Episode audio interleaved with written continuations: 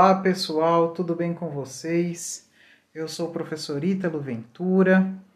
Bem-vindos e bem-vindas a mais um episódio do Podologia de Quinta, o seu podcast de podologia, onde nós tratamos sobre a saúde dos pés e a saúde como um todo. Hoje nós vamos conversar um pouco a respeito de uma patologia muito comum, muito frequente, porém pouco discutida, que é a desidrose. É um dos assuntos que eu mais recebi pedidos pelo Instagram para abordar nesse podcast foi a desidrose, também conhecida como eczema desidrótico.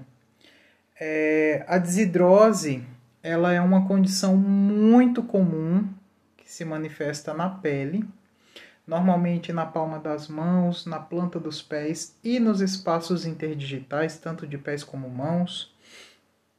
E a desidrose, ela é uma manifestação clínica, ela não é uma doença por si só. É, existe uma tendência das pessoas de acharem que a desidrose ela é uma doença e na verdade, hoje nós sabemos que a desidrose ela é uma condição clínica causada por algum distúrbio é, é prévio, né? Então, nós hoje vamos entender a desidrose como uma manifestação clínica de diversas doenças, um grupo de doenças heterogêneas, das mais variadas.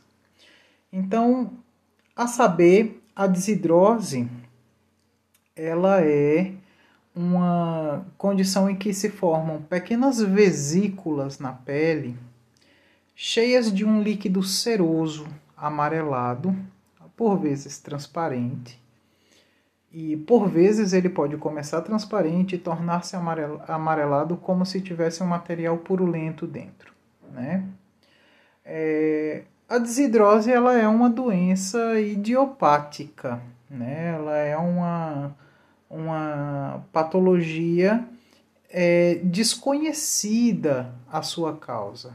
Né? A gente não sabe por que, que uma pessoa desenvolve a desidrose. Hoje, o que nós conseguimos compreender é a associação da desidrose com outras patologias, com outros distúrbios cutâneos que podem desencadear esse tipo de dermatite.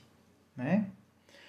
Ah, algumas das patologias que normalmente causam são as alergias, né?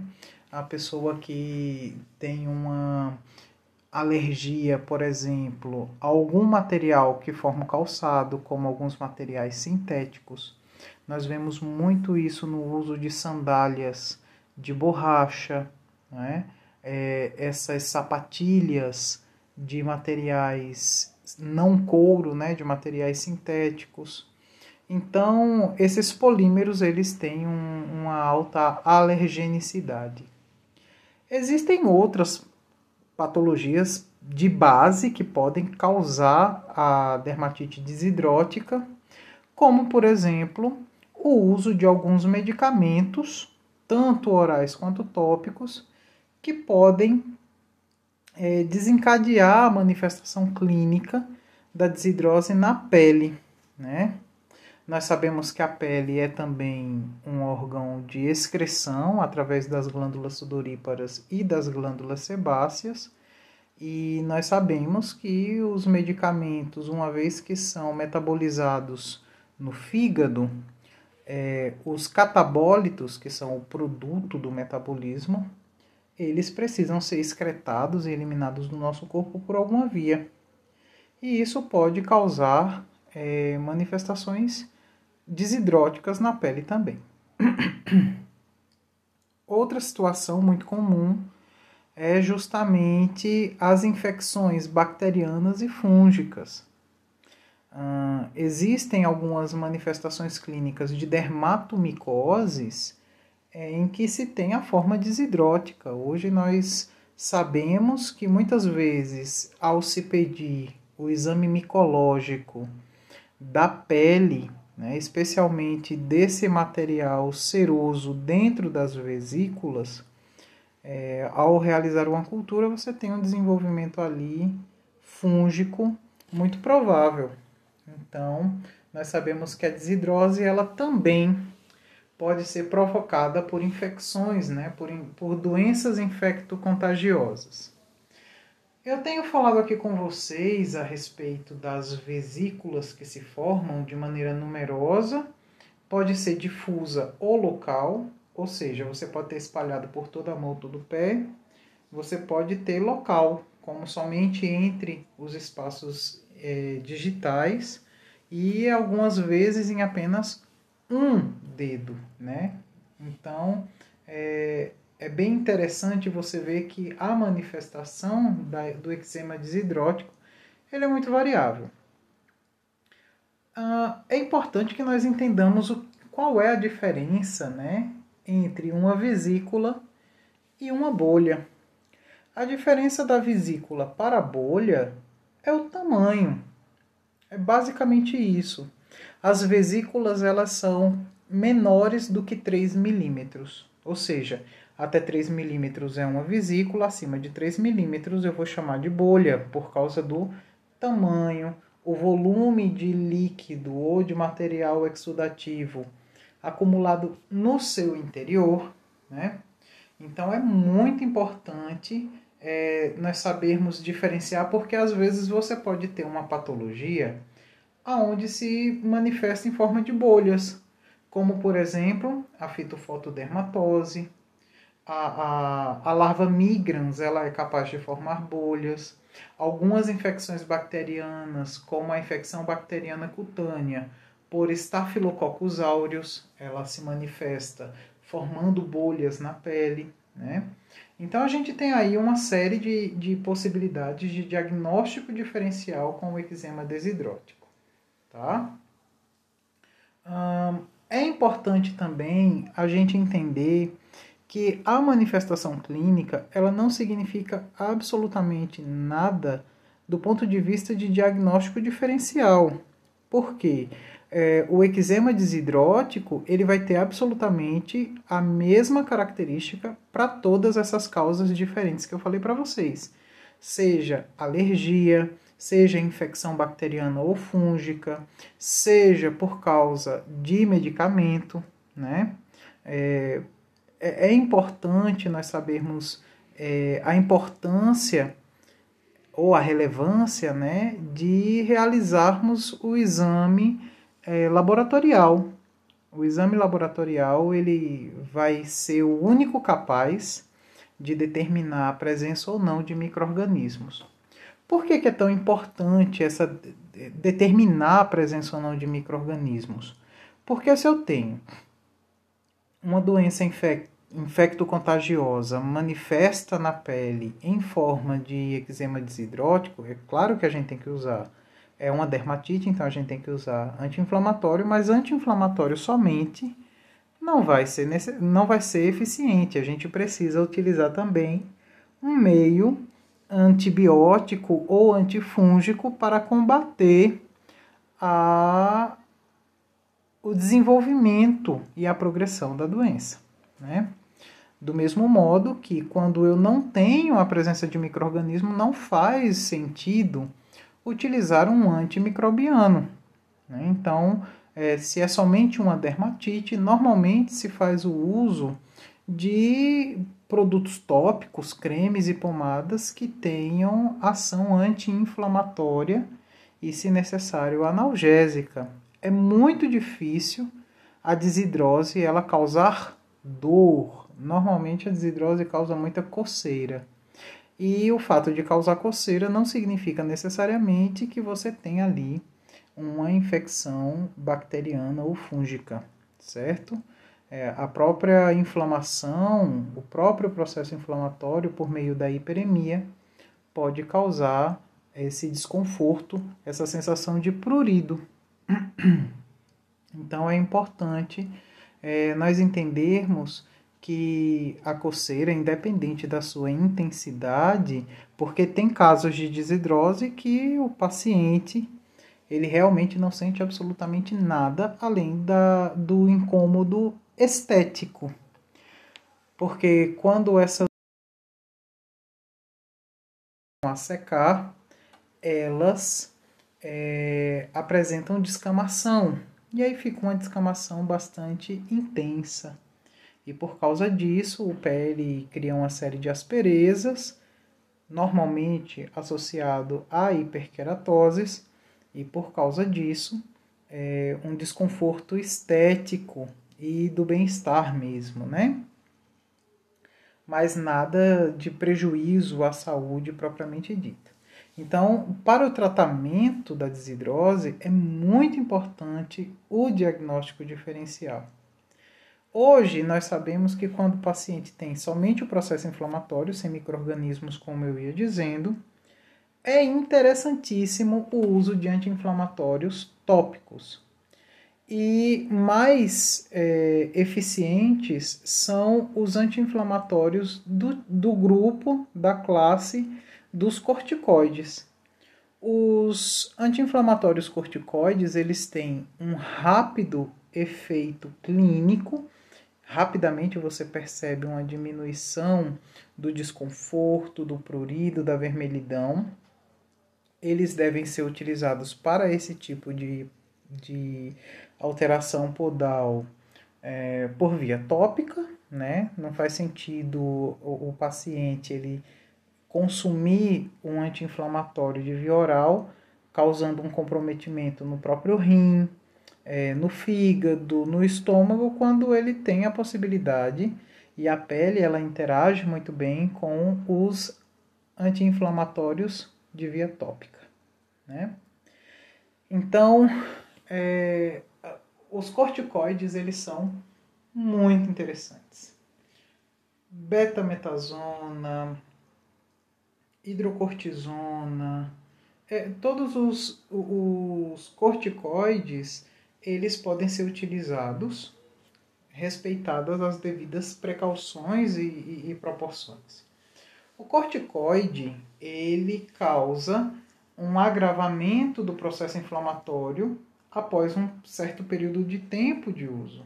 Então, um, um anti-inflamatório corticoide ele não deve ser utilizado por via tópica mais do que 10 dias, porque o uso prolongado do corticoide pode causar um efeito rebote.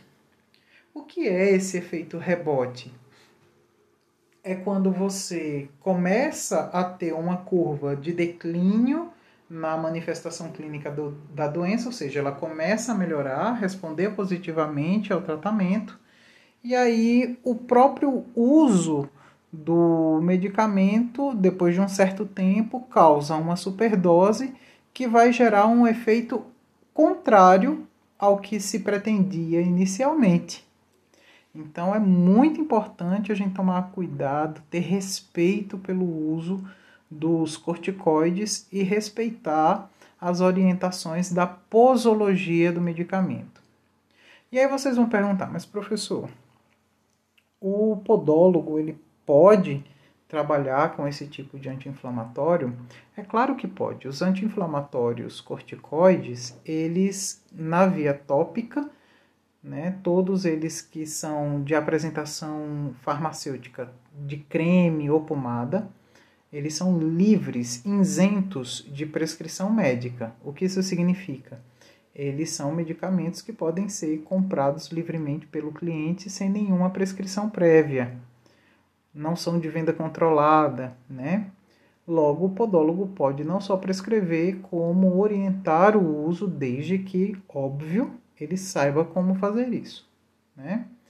Mas é muito importante o acompanhamento do profissional capacitado para que o cliente não se exponha a riscos à saúde, riscos estes desnecessários e que ocorrem normalmente pela falta de conhecimento da terapêutica medicamentosa, né? Existe uma estatística do, do Ministério da Saúde, né, de que a desidrose ela é um problema muito comum no Brasil. Nos ambulatórios de dermatologia existe uma média anual de mais de 150 mil casos no Brasil, né? É, e, e, o tratamento ele pode ajudar a, a controlar a desidrose. Porém, a desidrose, como ela é uma manifestação clínica de diferentes doenças, para algumas não existe cura. Então, por exemplo, alergia.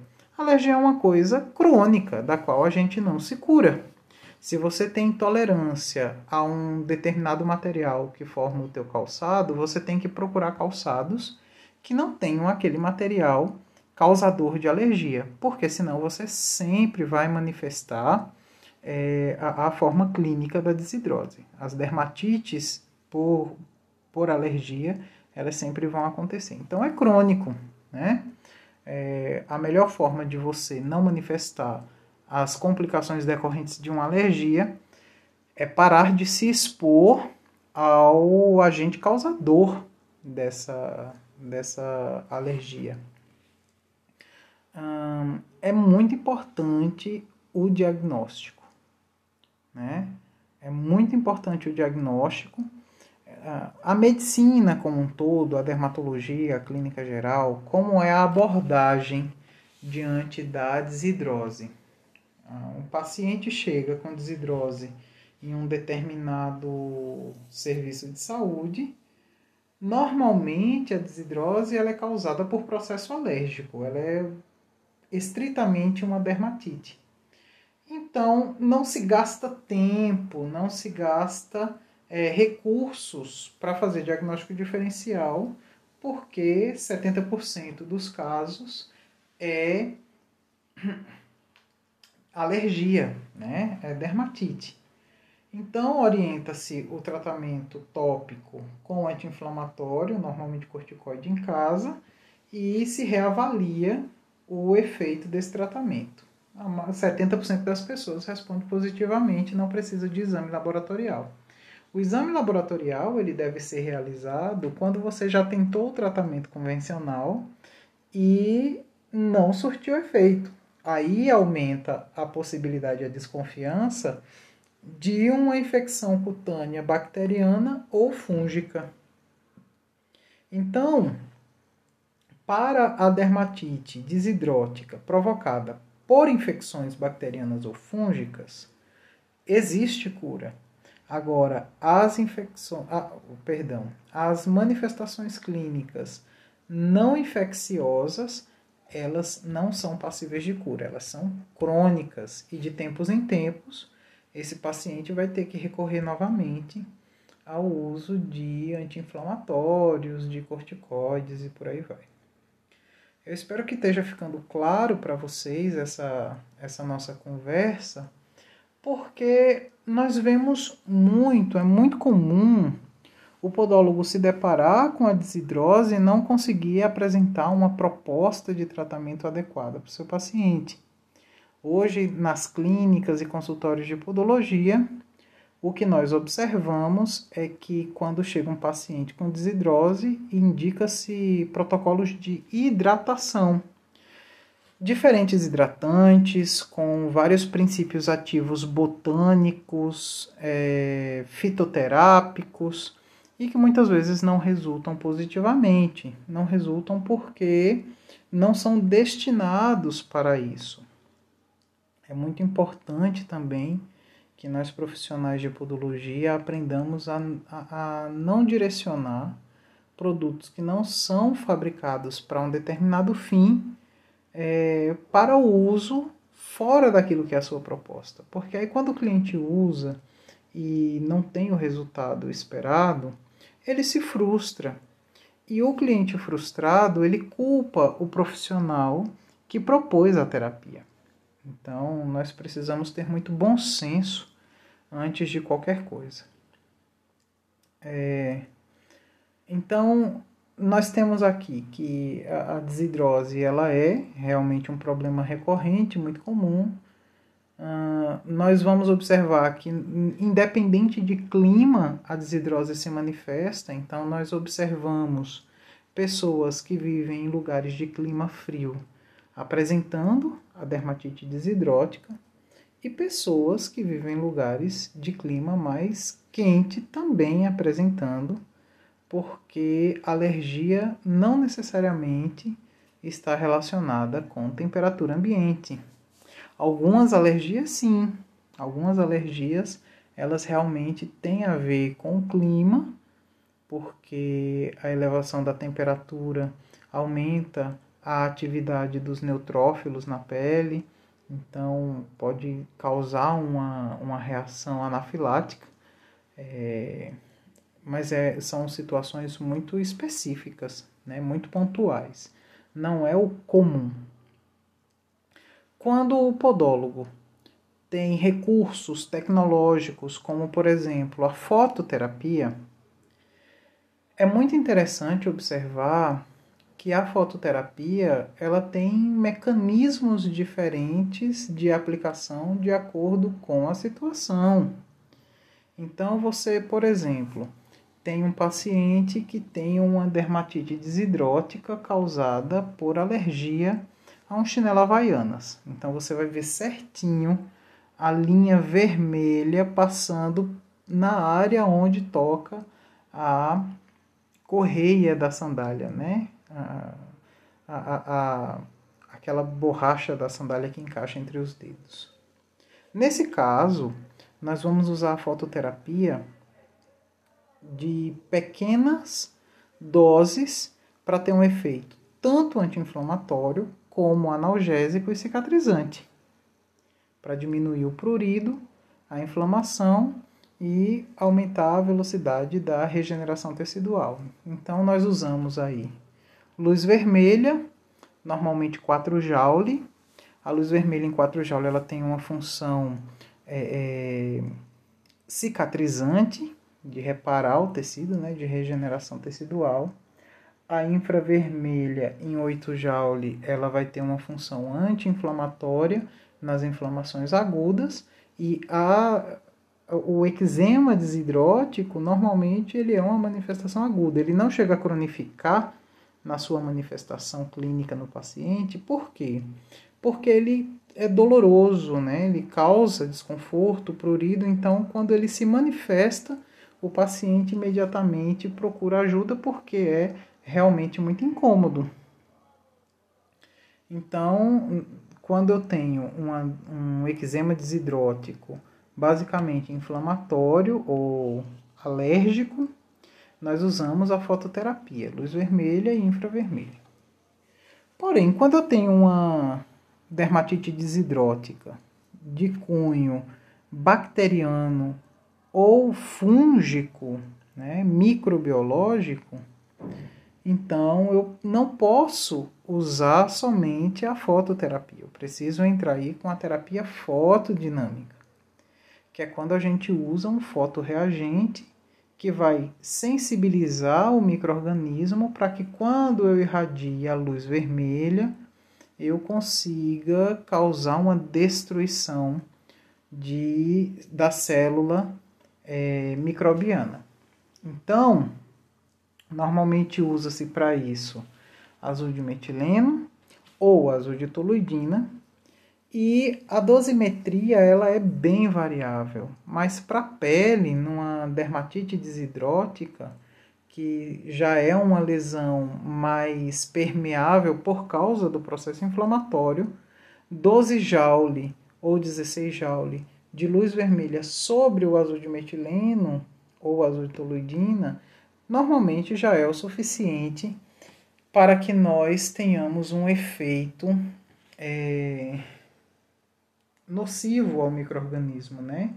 Que mate aí essas bactérias ou fungos que estão causando. Normalmente, em três ou quatro sessões, você tem uma melhora muito boa desse processo infeccioso. E é muito interessante a gente observar que é, é, o uso de medicamentos tópicos, eles não anulam o efeito da terapia fotodinâmica e vice-versa. A terapia fotodinâmica ela é uma terapia complementar. Ela é uma terapia que pode ser utilizada junto com a terapia medicamentosa em casa. Agora, uma vez que o paciente ele faz a opção por realizar a terapia fotodinâmica em consultório, é importante ele saber que ele vai ter que fazer aplicações é, a cada dois ou três dias. Ou seja, ele tem que fazer três a quatro aplicações na semana, né? E isso demanda tempo, demanda disposição. Então é muito importante deixar isso claro para o nosso paciente, para que ele tenha o poder de escolha se ele está em condições de se submeter a esse tratamento dessa maneira ou não, se ele vai fazer opção somente pelo tratamento tópico em casa. Se o paciente ele se sente mais seguro não utilizando medicamentos, existe a possibilidade dos fitoterápicos. Os óleos essenciais eles são uma possibilidade de tratamento muito interessante.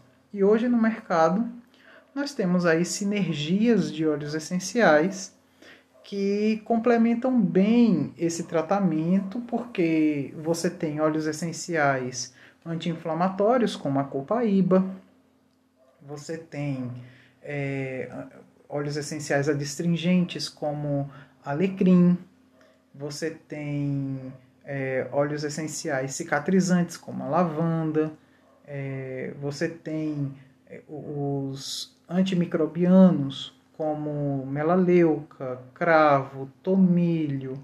Então, quando você tem uma sinergia com um pouco de cada um desses óleos, você consegue apresentar um efeito tanto regenerador como anti-inflamatório, analgésico e antimicrobiano. Então, é uma possibilidade interessante também o uso de óleos essenciais podendo inclusive esses óleos essenciais serem carreados por um óleo vegetal ou por um creme base neutro. O podólogo ele pode criar uma sinergia personalizada para o seu cliente para que ele use um creme personalizado em casa. É muito interessante, é muito conveniente e nós observamos bastante resultado positivo. Então, eu deixo aqui para vocês o meu muito obrigado pela paciência, pela participação. Espero que tenham gostado dessa nossa conversa sobre a, o eczema desidrótico, sobre a desidrose. E me sigam nas redes sociais, no Instagram, italobvs, né? E no que vocês precisarem, eu fico à disposição. Nós temos aí a possibilidade de interação. Então, quando vocês tiverem dúvidas, quando vocês tiverem sugestões de temas para o nosso podcast, eu sou todo ouvidos. Muito obrigado por acompanharem o Podologia de Quinta, este podcast que fala toda quinta-feira sobre podologia, porém de primeira qualidade. Eu deixo aqui com vocês o meu abraço e até a próxima semana com mais Podologia de Quinta.